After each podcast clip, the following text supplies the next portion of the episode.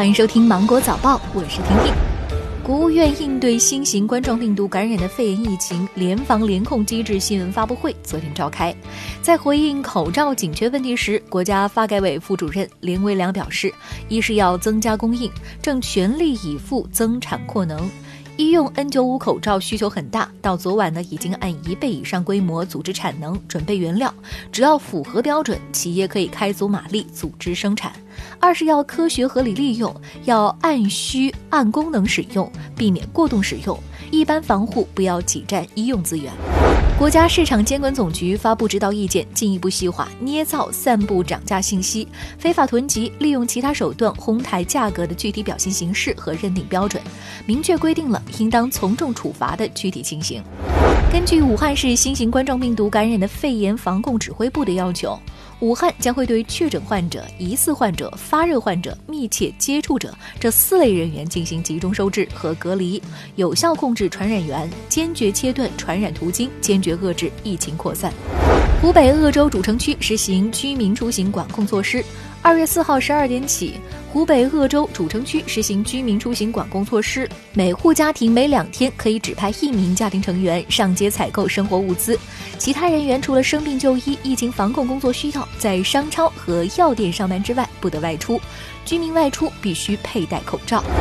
武汉火神山医院已于二号正式交付，从开始建设仅用十天时间。一月三十一号晚，华为联手中国电信完成了武汉火神山医院首个远程会诊平台的网络铺设和设备调试，在十二小时内完成了系统的安装、调试与交付。武汉市卫健委解答市民询问时表示，火神山医院不设门诊，请市民朋友不要自行前往火神山医院看病。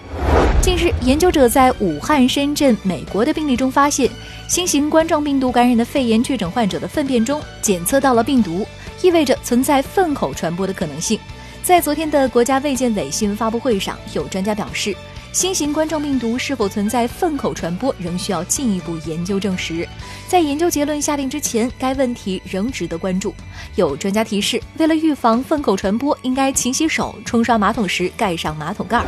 智联招聘针对职场人的研究调研显示。百分之四十一点七的职场人所在企业计划二月三号复工，百分之十八点九的公司更是将复工时间延长至二月十号。以上二者共计百分之六十点六。而对于复工后的工作模式，数据显示，百分之四十二点三的公司倾向于继续在公司办公，百分之十七点八的公司倾向于在家办公，百分之五点一的公司倾向于让员工继续申请休假，还有百分之三十四点八的公司还没有决定工。作模式。根据俄新社报道，为了防止出现新的新型冠状病毒感染病例，俄罗斯铁路公司决定于莫斯科时间二月三号零点起暂停中俄之间所有有的旅客列车运行。那好了，今天新闻就这样了，接下来的时间留给广播情景微剧。